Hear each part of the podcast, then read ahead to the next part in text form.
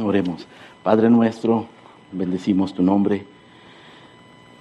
Una vez más estamos delante de tu presencia, una vez más nuestros ojos miran a ti, Señor, como decía tu siervo David, de la misma forma que los siervos ven a la mano de sus señores, esperando en ti, en tu compasión, en tu gracia, Señor, sostenido solamente por esas promesas fieles reconociendo nuestra indignidad, nuestra impotencia, nuestra miseria y refugiándonos en la gloria, la majestad, la inocencia, la suficiencia de nuestro Señor Jesucristo.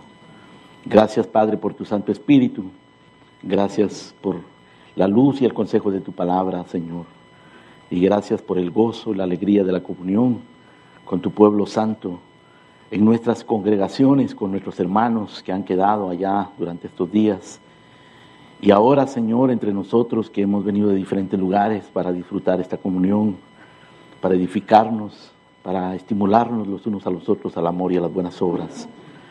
Señor, glorifícate mientras tu palabra es predicada, Señor, dando a cada uno de nosotros entendimiento, haciendo que nuestros corazones se abran en mansedumbre y reciban, Señor, tu verdad, que nos ilumines que nuestras conciencias sean alcanzadas, Padre, nuestras vidas edificadas para la gloria de tu nombre. En Cristo Jesús. Amén. Amén. Muy bien, voy a invitarles para que abramos nuestras Biblias, por favor, en la segunda carta a los Corintios, capítulo número 10. Y el tema que vamos a considerar esta mañana, pues sigue la misma línea. Es un tema y lo estamos dividiendo en varias eh, en varios mm, subtemas. El tema básico, el tema esencial es la infiltración de la sabiduría humana dentro de la iglesia. y como ya lo dije anteriormente, pues Pablo hace muy evidente esta infiltración en los primeros tres capítulos de, de Primera de Corintios, en donde él menciona por lo menos 20 veces esa palabra sabiduría, tanto para referirse a la necedad de la sabiduría humana, a la impotencia de la sabiduría humana, a la influencia de la sabiduría humana, pero también para referirse a la sabiduría de Dios que está contenida en el mensaje de la cruz. Y pues hemos considerado, en, relación a eso, hemos considerado los síntomas de la infiltración de la sabiduría en la iglesia. Esos síntomas eh, los síntomas que hemos considerado, que hemos considerado fueron el aprecio impropio a los hombres, el poner a, hombres en pedestales que Dios no, no ha designado para ningún hombre. Eh, es lo que podríamos llamar celebritismo, que hoy está muy expandido en nuestros días. Siempre lo ha estado, pero hoy es muy evidente. Otro segundo síntoma que consideramos fue el menosprecio ah, sutil a la sencillez del Evangelio. Un menosprecio muy sutil a la sencillez del Evangelio. No el abandono total, pero un menosprecio sutil a la sencillez del Evangelio. Hablamos también del afán por la relevancia cultural, por la influencia de los judíos, de los griegos, de los romanos. La iglesia estaba afanada por ser relevante culturalmente y eso la estaba desviando. Eso vimos. También hablamos sobre las consecuencias de esas, esos síntomas, de esa, de esa infiltración. Las consecuencias más evidentes eh, fueron o son o se reflejan en Corintios como la división de divisiones dentro de la iglesia. Y claro, las divisiones dentro de una congregación, hermano, eventualmente se convierten en divisiones de la propia iglesia. Porque si hay división dentro de la congregación, eventualmente eso va a traer la, división de la congregación. Y eso estaba pasando acá en Corintio, aunque Corintio no muestra que la iglesia se haya dividido como tal, pero muestra que ya estaba dividida por dentro. Y eso eventualmente resulta en divisiones. O sea, la sabiduría humana le cambia la mente a cierto grupo de personas en la iglesia y eventualmente eso produce divisiones. Produce ese menosprecio sutil por la sencillez del Evangelio y eso produce divisiones. o produce el afán de ser relevante culturalmente y eso produce divisiones. Pero no solamente produce divisiones, produce también infantilismo espiritual, de tal manera que Pablo le dice a los corintios, yo no puedo hablarles a ustedes como espirituales, sino como a niños en Cristo, como carnales, ustedes están actuando como hombres. Infantilismo espiritual, esta iglesia no crecía. Y eso como, consecuencia lógica, pues también trae antinomianismo, una actitud en contra de la ley, eh, carnalidad, mundanalidad, desorden. Eso lo, consideramos. Hoy hablaremos, hermanos, en los minutos que nos quedan, sobre las armas contra la sabiduría carnal, contra la sabiduría humana que se infiltra entre la iglesia, el antídoto para combatir, para resistir esa sabiduría humana. Y para eso vamos a leer el pasaje que le mencioné, segunda carta a los Corintios, capítulo 10, verso 1 y 2. eh, en realidad vamos a leer hasta el verso número 6. Yo, Pablo, os ruego por la mansedumbre y ternura de Cristo que yo que estando presente ciertamente soy humilde entre vosotros, mas ausente soy osado para con vosotros. Ruego pues que cuando esté presente no tenga que usar de aquella osadía con que estoy dispuesto a proceder resueltamente contra algunos que nos tienen como si anduviésemos según la carne. Pues aunque andamos en la carne, no militamos según la carne, porque las armas de nuestra milicia no son carnales, sino poderosas en Dios para la destrucción de fortalezas, derribando argumentos y toda altivez que se levanta contra el conocimiento de Dios y llevando cautivo todo pensamiento a la obediencia a Cristo. Y estando prontos para castigar toda desobediencia cuando vuestra obediencia sea perfecta. Amén. Pablo se refiere acá a este conflicto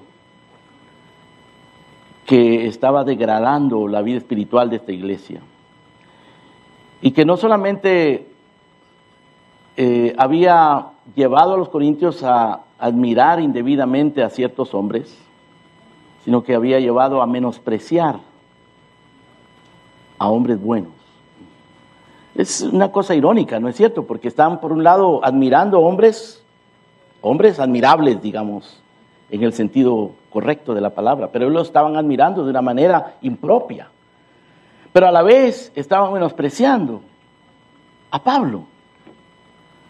De hecho, aquí Pablo lo menciona cuando, cuando él dice, algunos que nos tienen como si anduviésemos según la carne.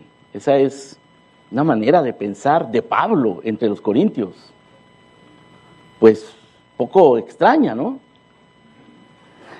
Y Pablo aquí asume una actitud desafiante ante esos que lo, que lo tenían como si anduviese según la carne. Dice, estoy dispuesto a proceder resueltamente contra algunos que nos tienen como si anduviésemos según la carne. Esa no era la actitud usual de Pablo, pero él dice, yo estoy dispuesto a pelear esta batalla. Está asumiendo una actitud de batalla. Y usa de hecho un lenguaje de guerra, un lenguaje de batalla. En el verso 3 dice, porque aunque andamos en la carne, no militamos según la carne. Somos como cualquier hombre, somos como cualquiera de ustedes, no somos mejores que nadie. Andamos en la carne, somos humanos igual que ustedes, pero no militamos según la carne. Porque las armas de nuestra milicia no son carnales, sino poderosas en Dios para la destrucción de fortalezas. Pues aquí está asumiendo una actitud de guerra, de batalla contra esta infiltración de la sabiduría humana. En el verso número 5, él describe esa sabiduría humana que se ha infiltrado. Dice, derribando argumentos y toda altivez que se levanta contra el conocimiento de Dios, llevando cautivo todo pensamiento a la obediencia a Cristo. Es decir, lo que estaba siendo afectado, hermanos, era el conocimiento de Dios. Y la obediencia a Cristo estaba siendo afectada. ¿Y de qué manera estaba siendo afectada? Con argumentos y con altivez. Y Pablo dice, las armas de nosotros tenemos armas y no son carnales para destruir estas fortalezas. Fortalezas mundanas, fortalezas carnales, fortalezas satánicas. Pablo se refiere a eso en el capítulo 11, en donde dice, temo que como la serpiente con su astucia engañó a Eva, vuestros sentidos sean de alguna manera extraviados de la sincera fidelidad a Cristo. O sea, Satanás está detrás de todo eso. Esto es mundano, pero es satánico a la vez. Satanás, Satanás es el, el príncipe de las tinieblas de este siglo, ¿no?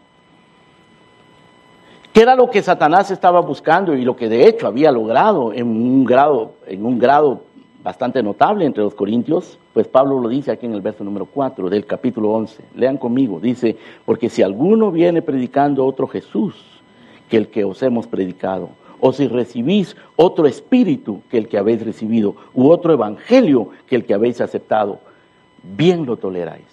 O sea, los, los, los corintios se habían vuelto tolerantes, estaban aceptando otro Jesús, otro evangelio, otro espíritu. Y Pablo le dice, ustedes lo están tolerando. Y pienso, dice él en el verso 5, que en nada he sido inferior a aquellos grandes apóstoles. La pregunta aquí, hermanos, es, ¿quiénes son esos grandes apóstoles? Y aquí Pablo no se está refiriendo a Cefas y a Apolos, sino que se está refiriendo a otros individuos que se hacen llamar grandes apóstoles y que los, los corintios los, los aceptan, los toleran y les toleran su enseñanza, otro Cristo, otro Evangelio, otro Espíritu de parte de los grandes apóstoles. Es decir, esa sabiduría carnal los ha conducido a esta degradación. Lo que comenzó como algo sutil se convierte ahora en un engaño completo, satánico, que tiene que ser combatido. Y Pablo dice, nosotros lo vamos a combatir. Yo estoy dispuesto, resueltamente, a combatir esto contra algunos que nos tienen según la carne, porque aunque andamos en la carne, no militamos según la carne.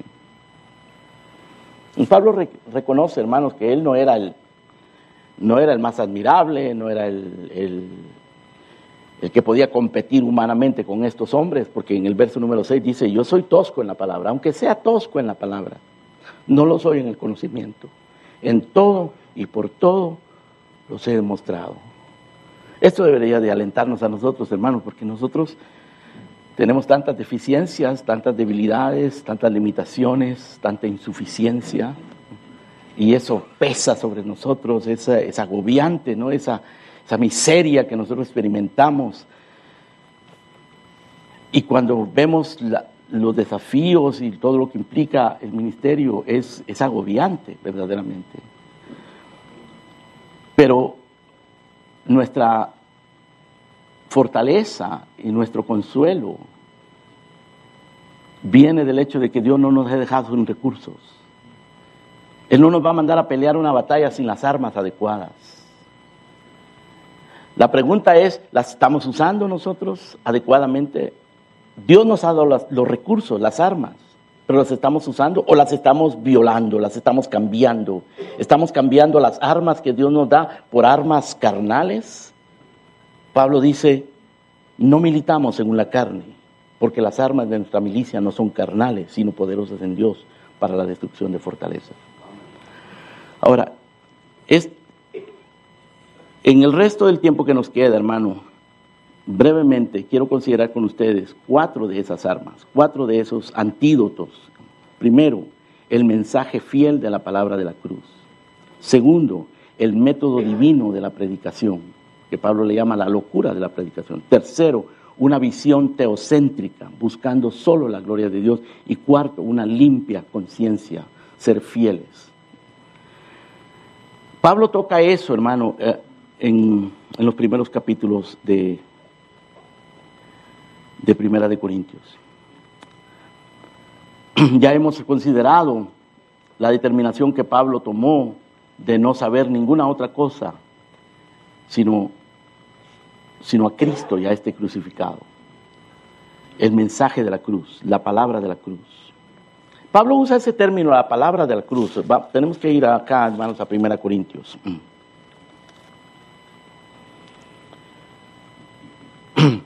La palabra de la cruz. Pablo usa ese término para como una, una que es eh, ese lenguaje este, verbal que usa la Biblia, hablando de algo, de la parte de algo que se refiere al todo. Es decir, en este caso, la cruz se refiere a todo el Evangelio. El mensaje de la cruz es todo el Evangelio. Por ejemplo, cuando, cuando el Señor dice en el, en el Padre Nuestro, el pan nuestro de cada día, el pan se refiere a todo lo material que nosotros necesitamos. O cuando un novio le va a pedir la mano al padre, no le está pidiendo solo la mano, le está pidiendo a toda la muchacha, ¿no? Eh, entonces, cuando, cuando Pablo dice la palabra de la cruz, él, él no se está refiriendo solamente a cierto tipo de mensajes, como decía eh, decía Spurgeon que había predicadores que, que parecía que tocaban con una sola cuerda. Pablo está hablando de toda la Biblia, de toda la escritura. La palabra de la cruz significa todo el consejo de Dios, desde la perspectiva de la persona de Cristo. La palabra de la cruz significa todo el mensaje de Dios, toda la escritura, desde la perspectiva de la persona y de la obra de Cristo. Esto incluye el Antiguo Testamento, por supuesto. Las promesas del Antiguo Testamento, los pactos, los eventos simbólicos, la ceremonia, las profecías, los mandamientos, las genealogías, las instituciones, el tabernáculo, el templo, las fiestas, los sacrificios, los corderos, absolutamente todo lo del Antiguo Testamento lo incluye. La palabra de la cruz incluye todo eso. A eso se refiere Pablo. Por supuesto también incluye el Nuevo Testamento, los evangelios, el libro de los Hechos, las epístolas, el Apocalipsis. Mm. En, el evangelio, en los evangelios encontramos la historia del Señor Jesucristo, su encarnación, su vida justa, su muerte, su resurrección. Y la palabra de la cruz se refiere a eso. Se refiere a la obra del Espíritu Santo, que es producto de la muerte del Señor Jesucristo, del sacrificio del Señor Jesucristo, de la obra redentora del Señor Jesucristo. La palabra de la cruz para Pablo era toda la escritura, las epístolas, por supuesto, y el libro de Apocalipsis. Nada está excluido de ese término, la palabra de la cruz. Es toda la, toda la escritura enfocada en la persona y la obra de Cristo, porque todo en la escritura apunta a la persona de Cristo. Su encarnación, su inocencia, su obediencia, su sacrificio, su sufrimiento, su crucifixión, su resurrección, su exaltación y su suprema victoria sobre el pecado, sobre el mundo y sobre Satanás. El Señor le explicó eso a aquellos caminantes de, Emaús que estaban deprimidos porque según ellos se había terminado toda. La gran historia de aquel Jesús, que era poderoso en palabras y en hechos, se había terminado porque lo crucificaron, pero Él se les aparece resucitado. Ellos no lo reconocen, pero Él les comienza a explicar la escritura. Lucas 24, 25 dice que Él les dijo, oh insensatos y tardos de corazón para creer todo lo que los profetas han dicho. ¿No era necesario que el Cristo padeciera estas cosas y que entrara en su gloria? Dice, comenzando desde Moisés y siguiendo por todos los profetas, les declaraba en todas las escrituras todo lo que Él decía. Esa es la palabra de la cruz. Apocalipsis es un libro fascinante, hermanos, interesante. Y anoche tuvimos un ejemplo de eso, de la, gloria y la majestad del libro de Apocalipsis, que por cierto es un, es un libro pastoral, es, es pastoral, hermanos. Es una carta. Ustedes saben que el Apocalipsis es una carta, ¿no es cierto? No son siete cartas, es una carta dirigida a siete iglesias. Pero es, pastoral, va dirigida a las iglesias. El propósito de Apocalipsis es pastoral, porque va dirigido a las iglesias. Por cierto, la mayoría de esas iglesias son iglesias decadentes. De las siete iglesias a las cuales se les envía esta carta, cinco están en completa decadencia. Dos de ellas son fieles, pero son débiles, son pobres, son perseguidas. Y una cosa notable del Apocalipsis, hermano, que de lo cual anoche escuchamos bastante, Y fuimos muy edificados con eso. Y es una muestra de lo que yo les estoy diciendo ahora, o lo que les voy a decir. Es que el Apocalipsis está centrado, por supuesto, en la persona de Cristo también. Es el mensaje de Cristo, es la revelación de Jesucristo. Así comienza diciendo Apocalipsis, es la revelación de Jesucristo. Y, la, y la, manera de, de, manifestar el Apocalipsis es muy peculiar, porque lo hace usando de una manera dominante y numerosa la metáfora del cordero.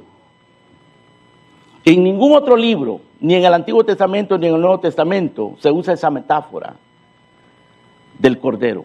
Claro, en el Éxodo, en Levítico se usa el cordero, pero no como una metáfora, sino como, como un hecho, ¿no? como un sacrificio. Pero en el, en el Apocalipsis se usa la palabra cordero continuamente. Por lo menos 28 veces se usa la palabra cordero para referirse al Señor Jesucristo. Y la palabra Jesucristo aparece solamente siete veces. Cristo aparece solamente cuatro veces, pero Cordero aparece 28 veces. Pues anunciándonos que la esencia del Apocalipsis es el Señor Jesucristo.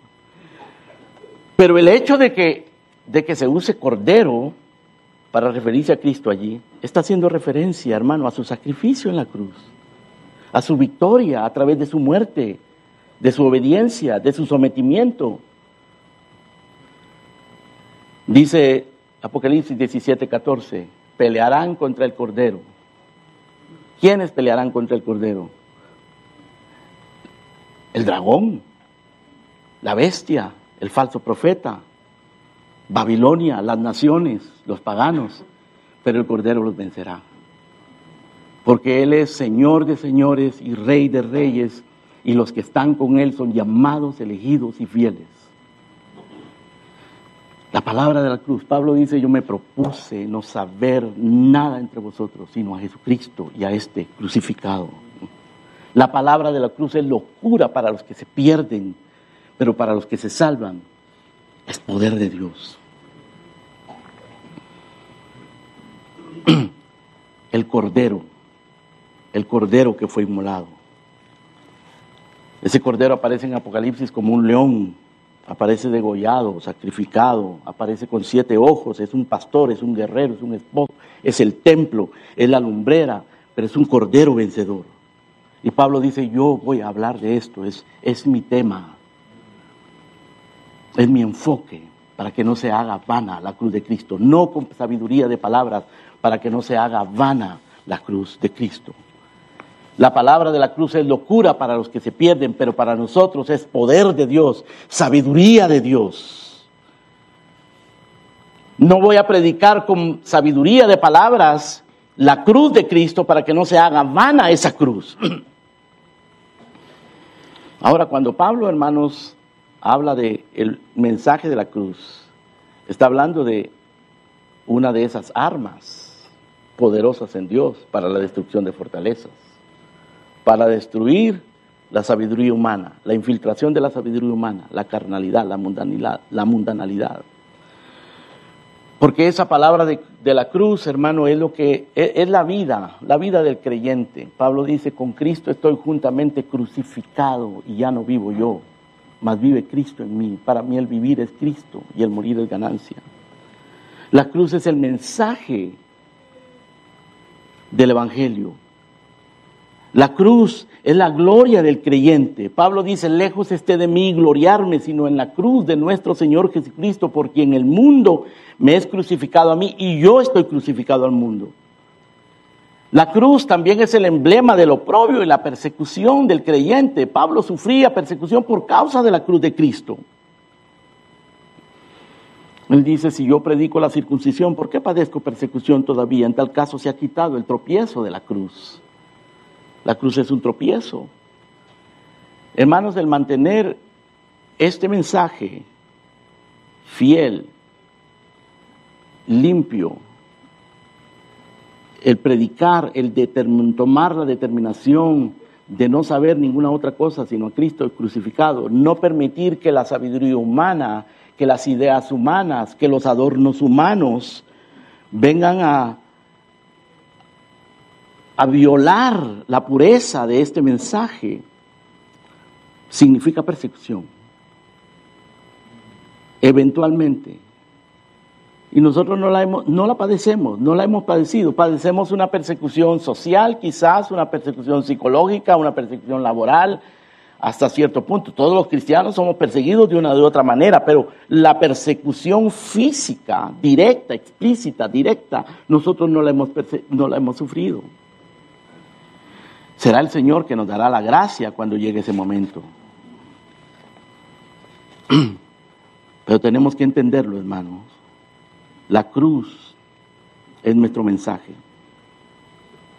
Pablo dice, todos los que quieren agradar en la carne os obligan a que os circuncidéis para no padecer persecución por la cruz de Cristo. Una de las razones para, introducir la sabiduría carnal es no, no padecer persecución, ser más agradable al mundo.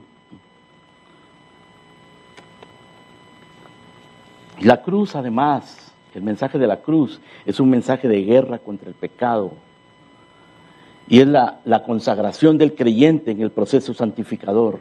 La Biblia nos manda a crucificar nuestro viejo hombre. Los que son de Cristo han crucificado la carne con sus pasiones y deseos. Esta es la primera arma. En segundo lugar, no solamente el mensaje propiamente, pero el método. El método divino. Y el método divino es la predicación. El ministerio de la palabra, hermanos, no es solo la predicación. El ministerio de la palabra se extiende a la enseñanza, se extiende a la exhortación mutua, se extiende a la adoración. Nuestros himnos deben estar llenos de la palabra para que nos exhortemos unos a otros con cánticos, salmos e himnos. El ministerio de la palabra tiene que ver con nuestras conversaciones, lo que los padres le enseñan a sus hijos en casa. Todo eso es el ministerio de la palabra. La palabra debe, debe de cubrir por completo nuestras vidas, debe invadir por completo, debe de, estar allí siempre. Pero la predicación es el método establecido por Dios para edificar su iglesia. Yo tuve una conversación hace un tiempo con un hombre que aprecio mucho, pero que me sorprendió cuando de repente me dijo que iba a cambiar la forma de hacer las cosas en la iglesia, porque le pensaba que la iglesia de nuestros días, y especialmente las iglesias reformadas, eran muy pulpitocéntricas. Y que había que dinamizar la iglesia, ¿no? Dinamizar la iglesia. Bueno, me eché para atrás y ahí se quedó todo. En cuanto a mi relación con él, digo. Eh, Seguimos siendo buenos amigos, pero no podemos compartir esa idea, hermano. El Señor es el que dice que por cuanto el mundo no conoció en su sabiduría a Dios, en la sabiduría de Dios, le agradó a Dios salvar a los creyentes por la locura de la predicación. Pablo pregunta, ¿dónde está el sabio? ¿Dónde está el escriba? ¿Dónde está el disputador de este siglo? Los disputadores, hermanos, conocían todos los secretos de la retórica y todos los secretos para manipular a la gente y para emocionar a la gente. Ellos sabían cómo mover a la gente. No, no les importaba la verdad, les importaba el efecto que pudieran producir. Pablo pregunta, ¿dónde están esos? Esos sabios griegos que mueven las masas ¿Dónde están los escribas, los que saben escribir, saben comunicarse? El disputador de este siglo. ¿No ha enloquecido Dios la sabiduría del mundo? Pues ya que en la sabiduría de Dios el mundo no conoció a Dios, mediante la sabiduría agradó a Dios salvar a los creyentes por la locura de la predicación. Porque los judíos piden señales, los griegos buscan sabiduría, pero nosotros predicamos a Cristo crucificado. Para ellos tropezadero, para los gentiles locura, para los judíos tropezadero, para los gentiles locura, para, pero para los llamados judíos como griegos, Cristo, poder de Dios y sabiduría de Dios. Porque lo insensato de Dios es más sabio que los hombres y lo débil de Dios es más fuerte que los hombres. Pero a Dios le agradó salvar a los creyentes por la locura de la predicación. La predicación fiel, la predicación bíblica, la predicación de la palabra de la cruz. No estrategias, no sabiduría humana. Hermanos, jamás los apóstoles usaron estrategias. Ellos no usaban luces, música de fondo, llamados emocionales, recursos audiovisuales, no que sean malos en sí mismos, ¿no? Pero ellos no, no se apoyaban en eso. Teatro, danza, mercadeo, artistas, atletas, celebridades para promover la iglesia. Cine. Nada de eso. Ellos predicaban. Predicaban la palabra de Dios, porque la palabra de Dios es eficaz, es palabra. La palabra de Dios es espada que penetra, es viva, es eficaz. El único recurso de los apóstoles era la predicación, no había otro. Si ese recurso no funcionaba, no funciona otro más para el propósito de Dios. Decía Spurgeon, para volver a citarlo nuevamente. A muchos les gustaría unir la iglesia con el escenario teatral, los juegos, las cartas de, las, y, y les gustaría unir las cartas con la oración, los bailes con el bautismo, la cena del Señor, con las fiestas, pero si no tenemos el poder de contener ese torrente, debemos al menos advertir a los hombres de su existencia y rogarles que se mantengan alejados de eso. Cuando la fe bíblica se va disipando y el, entusiasmo por el Evangelio se va extinguiendo, no es de asombrarse que la gente busque alguna nueva manera de entretenerse. Si hace falta el pan, se van a alimentar con cenizas. Una vez que rechacen el camino del Señor, se van a ir corriendo ávidamente por el camino de la tontería. El método del Señor es la predicación bíblica, la predicación sin adornos, predicación delante de Dios. Te encarezco, le dice Pablo a Timoteo, delante de Dios y del Señor Jesucristo, que un día nos juzgará, juzgará a los vivos y a los muertos, delante de Dios, que predique la palabra, insta a tiempo, fuera de tiempo, redarguye, reprende, exhorta, con paciencia y con doctrina. Tenemos que ser pacientes, pero persistentes y doctrinales tenemos que ser doctrinales. Tenemos que aprender nuestra teología bíblica, nuestra teología sistemática, nuestra Biblia. Tenemos que tener claros los conceptos de lo que vamos a hablar. Tenemos que ser coherentes, claros. Predicar. Predicar la palabra fielmente. Seguía diciendo Spurgeon, el lema de todo verdadero siervo de Dios debe ser, nosotros predicamos a Cristo y a este crucificado. Un sermón sin Cristo es como un pan sin harina. Preguntaba, ¿no hay, no hay, no hay Cristo en tu sermón, caballero? Entonces vete a la casa y nunca prediques de nuevo hasta que tengas algo que valga la pena oír. Mm. Dejar a Cristo afuera, mejor abandonen el púlpito por completo.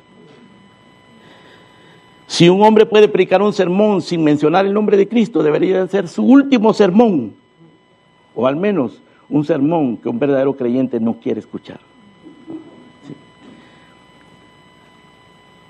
Pablo no solamente hablaba, hermanos, del el mensaje, hablaba del método. No solo se trata de, de tener buena predicación y buena doctrina, pero si tú mezclas esa buena predicación, esa ortodoxia, con métodos pragmáticos, carnales. Y si comienzas a hacer asociaciones y compromisos para supuestamente tener más influencia, más alcance y buscar metas que no son necesariamente bíblicas, no, no son necesariamente malas tampoco, pero no son necesariamente bíblicas. Ten cuidado, debemos tener cuidado. ¿Qué es lo que estamos haciendo? ¿Dónde nos estamos comprometiendo? ¿Qué compromisos estamos haciendo? ¿Qué camino estamos tomando? ¿Y qué es lo que mueve nuestro corazón? Debemos ser fieles en la predicación, la palabra de la cruz, pero también cómo la predicamos. ¿Dónde nos metemos a predicarla? Bueno, si se nos abren las puertas, si el Señor nos abre la puerta para predicarlas en cualquier lugar, debemos ir a predicarlas, pero no estar, no, no, no en base a compromisos humanos que nos vayan a atar. Y que vayamos a, vayamos a terminar nosotros, hermano, teniéndole miedo a los hombres. O teniendo miedo de perder oportunidades o de perder contactos. Tenemos que tener el, el mensaje, pero también el método.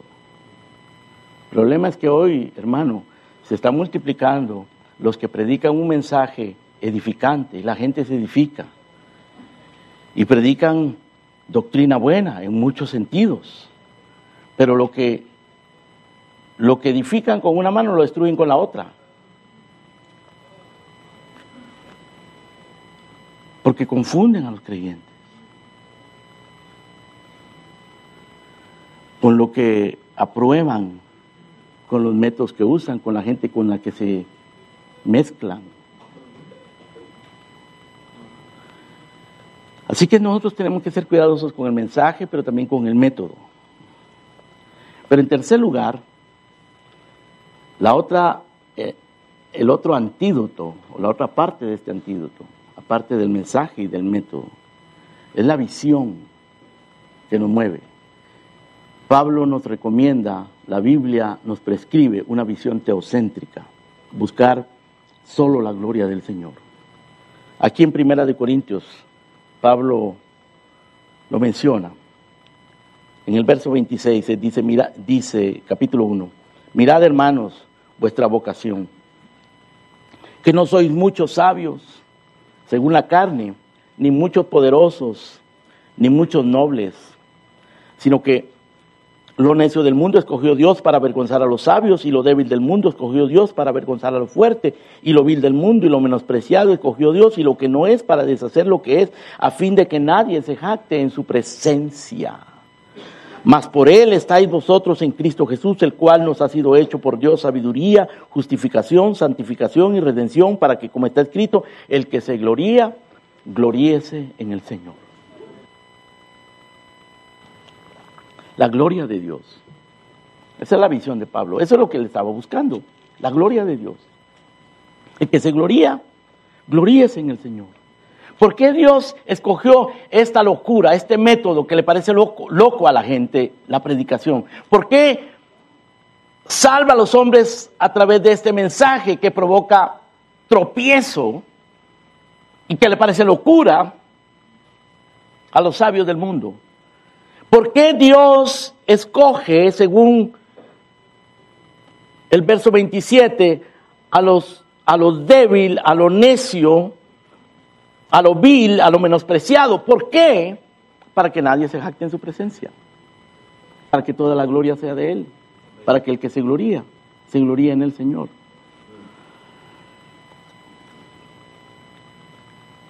Vean el capítulo 4. Verso 6. Dice, pero esto hermanos lo he presentado como ejemplo en mí y en Apolos, por amor de vosotros, para que nosotros aprendáis a no pensar más de lo que está escrito, no sea que por causa de uno os envanezcáis unos contra otros. Porque quien te distingue o que tienes que no hayas recibido, y si lo recibiste es porque te glorías como si lo hubieras recibido. Ahora, noten ustedes que aquí Pablo está hablando, hermano, de, de la gloria de los, de los mm, corintios. Ellos estaban gloriando. ¿De qué se estaban gloriando? No del Señor, se estaban gloriando de lo que habían recibido, estaban gloriando de sus dones, de su crecimiento, de su sofisticación, de sus alcances. Pablo dice, ¿por qué te glorías de eso que tú tienes? Y no solamente se estaban gloriando, se habían, se habían Se habían vuelto arrogantes, autosuficientes. En el verso número 8 les dice, les dice Pablo, ya estáis saciados, ya estáis ricos. Sin nosotros reináis. Entonces parece mucho a lo que le dice el Señor a la iglesia de la Odisea, que decía, nosotros somos ricos y estamos enriquecidos y no tenemos necesidad de nada, de ninguna cosa. Y el Señor les dice, vosotros sois miserables, pobres, ciegos y desnudos. Pero ellos no lo estaban viendo, no se dan cuenta. Pablo buscaba la gloria de Dios, hermano. Cuando la sabiduría humana se va infiltrando, se va perdiendo ese enfoque de la gloria de Dios. Y vamos poniendo la mirada en los hombres. Vamos queriendo cambiar el mensaje. Vamos queriendo cambiar el método. Y el crecimiento espiritual se congela, se detiene. Y comenzamos a ver infantilismo espiritual y comenzamos a ver antinomianismo en la iglesia. Eso sucedía en los tiempos de Pablo, sucedía en los tiempos de los puritanos, en los tiempos de Spurgeon. En nuestros días está sucediendo ante nuestros propios ojos, hermano. Lo estamos viendo, lo estamos viviendo y sufriendo en nuestras iglesias. Los efectos. Y cuidado, no sea que nosotros estemos siendo contaminados con eso. Que Dios tenga misericordia de nosotros, nos guarde. Y nos dé sobriedad. Y nos dé entendimiento y nos dé temor, nos dé esa actitud de Pablo de proponernos no saber ninguna otra cosa sino a Cristo y a este crucificado. Y venir y hablar esta palabra con temor y temblor y con debilidad, porque no es nuestra propia fuerza. Buscando la gloria de Dios. Así dijo el Señor, Jeremías 9, 23. No se alabe el sabio en su sabiduría, el valiente no se alabe en su valentía, ni el rico en sus riquezas. Alabes en esto el que se hubiese de alabar, en entenderme y en conocerme, que yo soy Jehová, que hago misericordia, justicia y juicio en esta tierra, porque estas cosas quiero, dice el Señor. Esto es lo que Él quiere. Que nos gloriemos en Él, que busquemos la gloria de Él. Cuando Pablo nos explica la gran obra redentora, el gran decreto supremo, eterno y redentor de Dios antes de la fundación del mundo, en Efesios 1, Pablo dice que, eh, que Dios hace todo esto para la alabanza de la gloria de su gracia, a fin de que seamos para la alabanza de su gloria, para la alabanza de su gloria. Para eso hace Dios eso. Los diez mandamientos, hermanos, comienzan hablándonos de nuestras responsabilidades ante Dios. Los primeros cuatro mandamientos tienen que ver solo con los intereses de Dios, no con nosotros ni con nuestro prójimo, sino con Dios. No tendrás dioses ajenos delante de mí. No te harás imagen ni ninguna semejanza de cosa que esté arriba en los cielos, abajo en la tierra, ni en las aguas debajo de la tierra, porque yo soy Jehová, tu Dios, fuerte, celoso, que visito la maldad de los padres sobre los hijos. Hasta la tercera y cuarta generación de los que me aborrecen, dice el Señor. O sea que Él considera un aborrecimiento, hermano, que nosotros estamos inventando que nosotros estemos imaginándonos, metiendo nuestras ideas, jalando de allá del mundo conceptos, estrategias, planes, métodos, los que me aborrecen, dice ¿Quiénes son los que le aborrecen? Los que se imaginan, los que comparan a Dios con algo o quieren adornar el Evangelio. Le quitan la gloria a Dios. No te hagas imagen ni ninguna semejanza. No tomarás el nombre de tu Dios en vano. De eso estamos oyendo ahora también, hermano. No tomar el nombre de Dios. Esa, esa profecía falible de la cual estamos aprendiendo ahora, que se mueve dentro de los círculos neocalvinistas y pentecostales, o dentro de ciertos círculos. No es otra cosa, hermanos, que la violación del tercer mandamiento no tomarás el nombre de tu Dios en vano. Quitarle a Dios la gloria. Los diez mandamientos nos hablan de la supremacía de Dios, la adoración a Dios, la reverencia con que debemos de adorar a Dios y el tiempo que debemos de, usar para el Señor. Acuérdate del día de reposo para santificarlo. Debemos de usar ese día santo. Es una de las cosas que está siendo atacada hoy día, hermano, aún en círculos reformados. El día del Señor. Que es una evidencia de esa tendencia hacia el antinomianismo que se manifestaba entre los corintios y que se manifiesta hoy también, aún en muchos medios reformados. Que los diez mandamientos, hermanos, lo que primero que nos enseñan es que nosotros debemos de buscar la gloria de Dios, para entonces poder nosotros concentrarnos en nuestro prójimo y obedecer los otros mandamientos. Al igual que el Padre nuestro nos enseña a orar, pero la primera oración del Padre nuestro es que tu nombre sea santificado. La segunda es que tu reino venga. Y la tercera, que tu voluntad se haga. Después viene nuestro pan, que es importante, pero no más importante que la gloria de Dios, no más importante que el reino de Dios, no más importante que la voluntad de Dios. Así que el mensaje, el método y la visión de Pablo eran sus armas. El mensaje de la cruz, el método, la predicación, la visión, la gloria de Dios. Pero en cuarto lugar, Pablo habla, hermanos, de la, de la importancia vital de una buena conciencia, de fidelidad. En el capítulo 4, verso 1, dice Pablo, así pues tengan los hombres por servidores de Cristo y administradores de los misterios de Dios. Eso somos, servidores de Cristo, administradores de los misterios de Dios. Dios nos ha dado la responsabilidad de administrar sus misterios, de servir a su pueblo, de servirlo a Él. Pablo dijo, he acabado la carrera, he peleado la buena batalla, he acabado la carrera, he guardado la fe. Él era administrador. Dijo, yo he administrado esto que Dios me ha dado, lo he administrado, aquí está. Timoteo, te toca a ti tu turno predica la palabra. Insta tiempo, fuera de tiempo. Yo ya terminé. Yo ya peleé esta batalla. He acabado esta carrera. He guardado la fe. Pablo dice acá, tengan los hombres por servidores de Cristo y administradores de los misterios de Dios. Ahora bien, se requiere que los administradores, de los administradores, que cada uno sea hallado fiel. Yo en muy poco tengo el ser juzgado por vosotros o por tribunal humano, ni aun yo me juzgo a mí mismo, porque aunque de nada tengo mala conciencia, no por eso soy justificado, porque el que me juzga es el Señor. Entonces nosotros tenemos que luchar por una buena conciencia, pero, pero no podemos ni siquiera confiar en eso, porque el Señor nos va a juzgar. Eso requiere, hermanos, una actitud de quebrantamiento, de humillación, de, arrepentimiento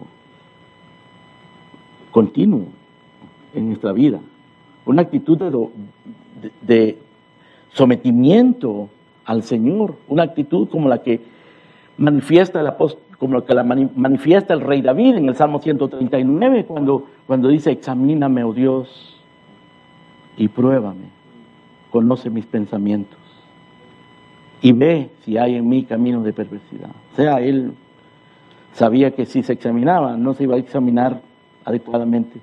Y le decía, Señor, examíname y ve si hay en mí camino de perversidad y guíame por el camino eterno. Guíame tú, guíame tú. Si el Señor no nos guía, hermano, no hay esperanza. Bendito sea su nombre, que en la corte de su presencia hemos sido declarados justos. Y nosotros le vencemos por el testimonio del Señor Jesucristo y por su sangre. Por eso vencemos a Satanás, por eso vencemos al mundo.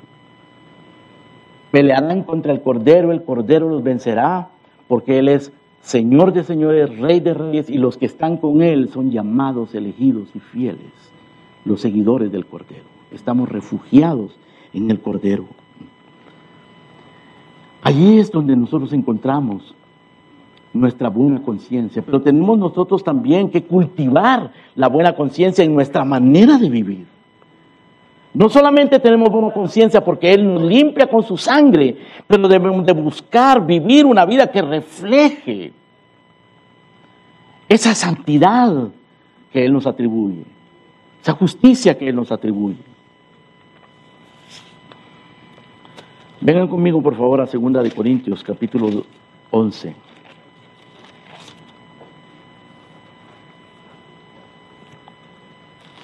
Aquí el apóstol Pablo como ya lo mencionamos anteriormente, está hablando de su temor de que, como la serpiente engañó a Eva, también extravía los sentidos de los creyentes, que ya estaban prácticamente pues caminando por ese rumbo del extravío, ¿no? Y en el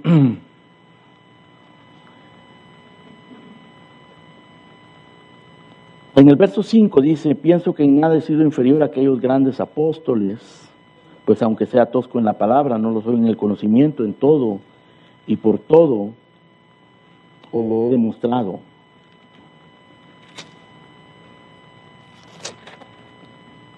Verso 16. Noten que Pablo aquí está hablando de una manera inusual, porque él dice que está hablando como que si fuera un loco. Él no solía hablar así pero debido a las circunstancias él se pone a hablar de esa manera. Él dice en el verso 16, otra vez os digo, que nadie me tenga por loco, o de otra manera recibirme como a un loco. Para que yo también me gloríe un poquito. Lo que hablo no lo hablo según el Señor, sino como en locura, con esta confianza de gloriarme.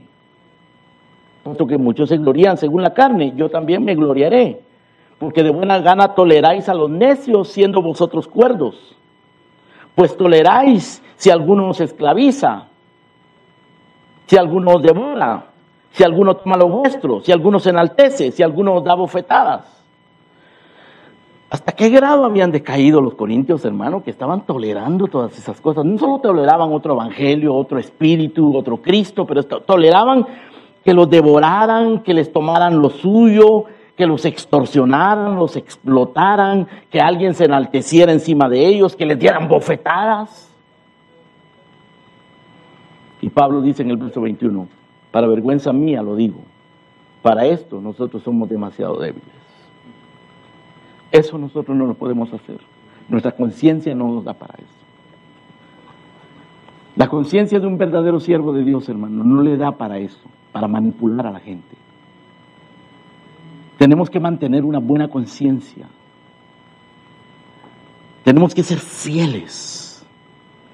Pablo dice en 2 Corintios capítulo 3, verso 17, no somos como muchos que medran falsificando la palabra de Dios, sino con sinceridad, como de parte de Dios y delante de Dios, hablamos en Cristo. Con sinceridad, como de parte de Dios, delante de Dios, hablamos en Cristo. Pablo menciona individuos como Himeneo y Alejandro, del cual hablamos el otro día. Dice, desecharon la fe y la buena conciencia y naufragaron en cuanto a la fe. Se requiere una buena conciencia. No se puede, hermano, predicar la, verdad, la palabra de Dios, usar un método divino y, y buscar la gloria de Dios con una conciencia manchada, con un mal testimonio, con una vida pecaminosa. Además de Himeneo y Alejandro, Pablo menciona también a otro individuo llamado Fileto, junto con Himeneo. Dice, se desviaron de la verdad diciendo que la resurrección ya se efectuó y trastornan la fe de algunos. Se han desviado, gente desviada por su mala conciencia. La mala conciencia también es producto de esta infiltración de la sabiduría carnal que lleva a los hombres a vivir vidas livianas, ligeras moralmente. Hemos visto a muchos grandes últimamente, hermanos, caer, nombres grandes, aún dentro del mundo reformado, que escribían libros que nosotros recomendábamos y hoy son ateos, se han negado a Cristo y están apoyando el movimiento LGBT, reformados, iglesias destruidas, por causa de la arrogancia o de la inmoralidad, o iglesias fieles, afectadas, divididas por gente contaminada con sabiduría carnal, que quieren introducir eso en la iglesia, en las iglesias, en nuestras iglesias. ¿Qué vamos a hacer frente a eso, hermanos queridos? Tenemos que asumir la posición de Pablo. Tenemos que responder como Pablo respondió. Estar dispuestos a proceder resueltamente contra aquellos que nos tienen como si anduviésemos según la carne.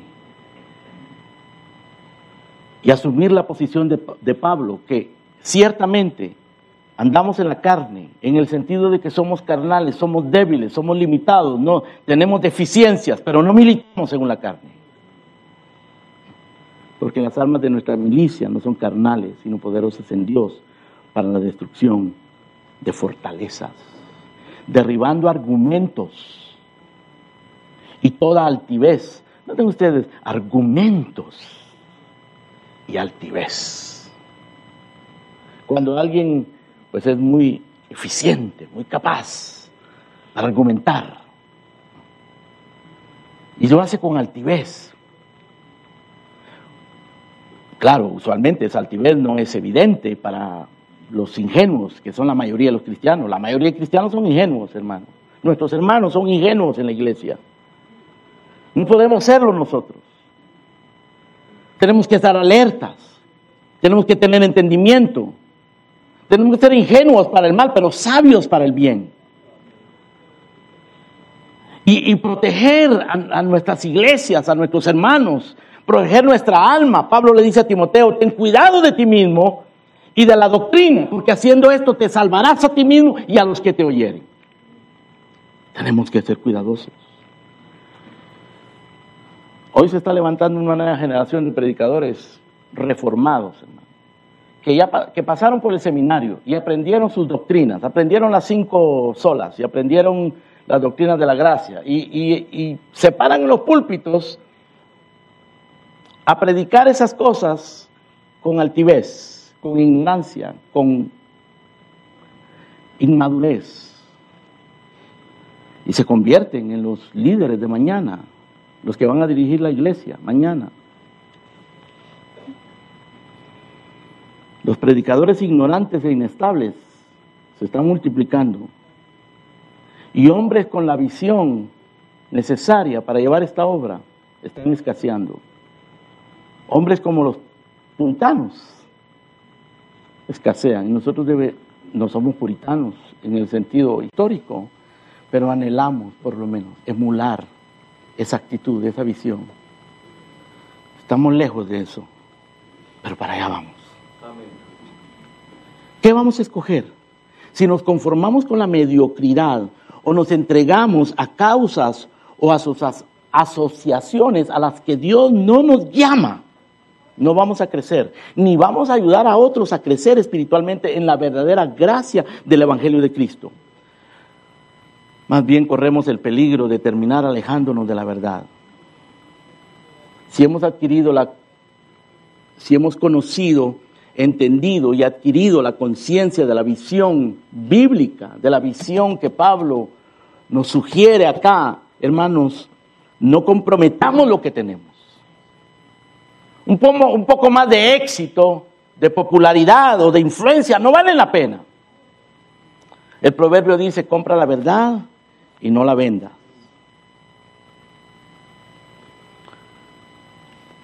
Muchos hombres en el pasado han pagado el precio de la verdad. No la vendieron por conveniencia ni por ningún beneficio de los hombres. Termino con otra cita, hermano. Esta no es de, John, de, Spurgeon. Esta es de John Gear, un contemporáneo de los puritanos. Él decía, el viejo puritano inglés era tal que honraba sobre todo a Dios y delante de Dios daba a cada uno lo que le correspondía. Su principal enfoque era servir a Dios. No hacía lo que era bueno a sus ojos, sino a los ojos de Dios, haciendo la palabra de Dios la regla de su adoración. Que esa sea nuestra actitud en la vida, en la iglesia y en el púlpito. Padre nuestro, Aquí estamos delante de tu presencia, Señor, dándote gracias por las armas que tú nos has provisto, porque no nos has dejado desamparados, porque nos has dado los recursos para conocer y hacer tu voluntad, para servirte en fidelidad, Señor, no por nuestra propia fuerza, no, Señor, por ejércitos humanos o asociaciones humanas, sino por tu Santo Espíritu. A ti nos encomendamos, Padre, a ti encomendamos nuestros caminos y te rogamos que nos endereces cuando nos desviemos, que tengas misericordia, que nos dé la gracia de pelear esta batalla, Señor, esforzadamente, buscando tu gloria y el bien de tu pueblo. En el nombre de Cristo Jesús. Amén.